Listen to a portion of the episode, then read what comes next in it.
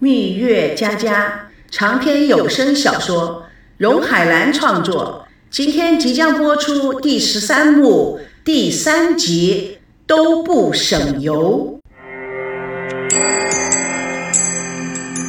田心雨的眼睛突然变成清澈无比，他沉稳地看着孙正，微笑地等他下一句话。孙正看到田心雨看他的表情。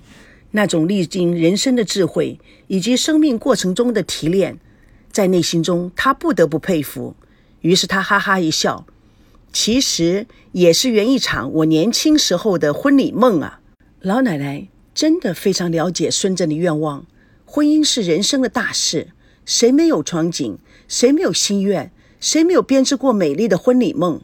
可是谁又能百分之百达到他的愿望呢？他和蔼地说：“我知道。”你的想法我都知道。是啊，我们这一代在奋斗中失去了许多的青春梦想，但是我们能与下一代分享这种喜悦和激情，也就足够了。田心雨认同的点点头。嗯，我是非常理解的。孙正非常高兴得到了田心雨的理解，他感到事情似有转机。老奶奶，理解万岁啊！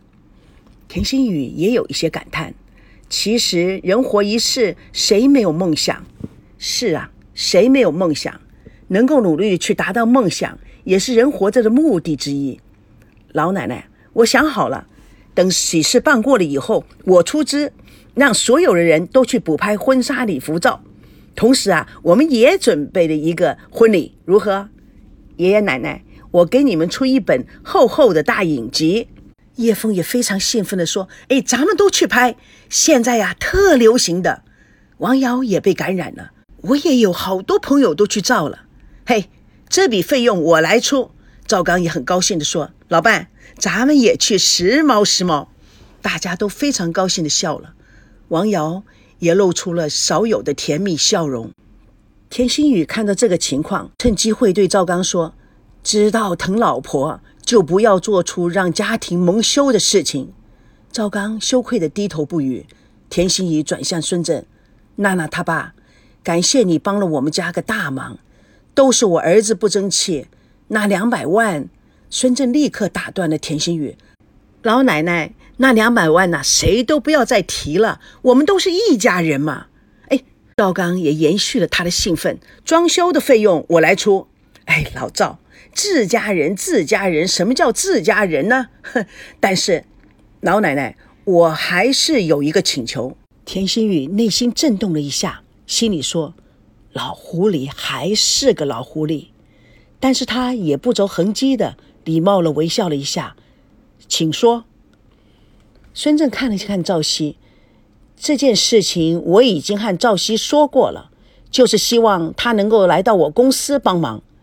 赵熙闻言，做出不开心的表情，想说什么。田心雨眼神示意他不要说。孙正继续说：“我也能理解赵熙为什么拒绝。其实我也有过这样的人生经验。娜娜他妈也是看上我这个穷小子，不管父母反对，执意要跟我结婚的。”孙正看了看叶枫，叶枫回避他的眼神，他又看了赵熙。这正是这一点，我感觉到这孩子有骨气，有追求，能成事。现在呀，咱们年纪都大了，不能再像年轻时候一样的拼了。身边没有自家人，始终不踏实。我只有孙娜这么一个独苗苗，可是她毕竟是个女孩子，在尔虞我诈的商业圈，很多时候是要靠男人去冲锋陷阵的。赵熙的稳重。踏实是孙娜所缺乏的，这也是我最看重的一点。我相信他们两个人联手不会让我失望的，所以我真心的希望赵熙能够早日进公司，先学习，然后再挑大梁。众人都沉默了，赵熙局促不安。孙正趁热打铁，对赵熙施加压力：“希儿，老爸一生打拼不容易。”要后继有人呐！如果你真爱娜娜，就要与她共同承担家庭责任。田心雨似乎被孙正的话语所打动，哎，这件事情啊，奶奶做主了，希儿啊，你就答应了吧。赵熙简直不敢相信奶奶会做出如此的决定。哎，奶奶，这不……孙正闻言大喜，立刻打断：“有老奶奶这句话就够了。您真是通情达理，这下子啊，我心里也踏实了。”田心雨看了看赵熙，娜娜他爸，我也很高兴希儿去你公司工作，但是啊，他心里一定要准备好。否则，他内心不平衡，也会辜负您的期望的。孙正得到了满意的答案，害怕如果再待下去会出变化。时间没问题，只要他同意了，什么时候都可以。太好了，那我们就不打扰您了，先走了。那儿他爹，那两百万我们早晚还是会还给你的，只是需要你给我们多一点的时间。老奶奶不是说不提了吗？那是给赵熙转到我公司的补助金，一家人啊不说两家话。他看出赵熙眼睛中充满了火焰，他以胜利者的姿态点了点头，拉着叶枫走了出去。众人目送他们夫妻俩离开，赵熙回头看奶奶，还没张口，奶奶拉住赵熙的手：“奶奶替你拿主意，你不会生奶奶的气吧？”赵熙看了看奶奶期待的眼神，他虽然略带抱怨，但也用柔和的口气说：“怎么会呢？希儿，要以大局为重啊。其实娜娜她爸也的确不容易，有苦衷啊。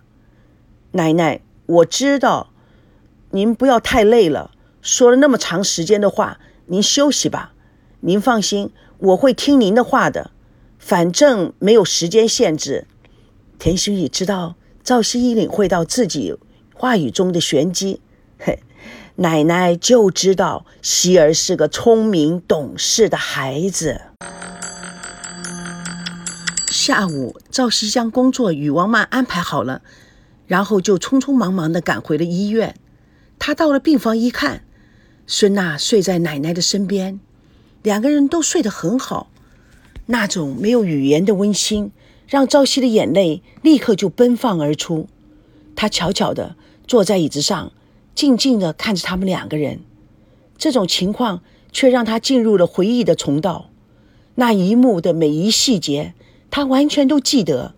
每一秒钟发生的感觉，他到现在还能够百分之百的感觉到。那年夏令营中发生的事情。是赵熙第一次与孙娜亲密接触。蜜月佳佳与你为伴，主播荣海兰与各位空中相约，共同见证第十三幕第四集，下一步永远是谜。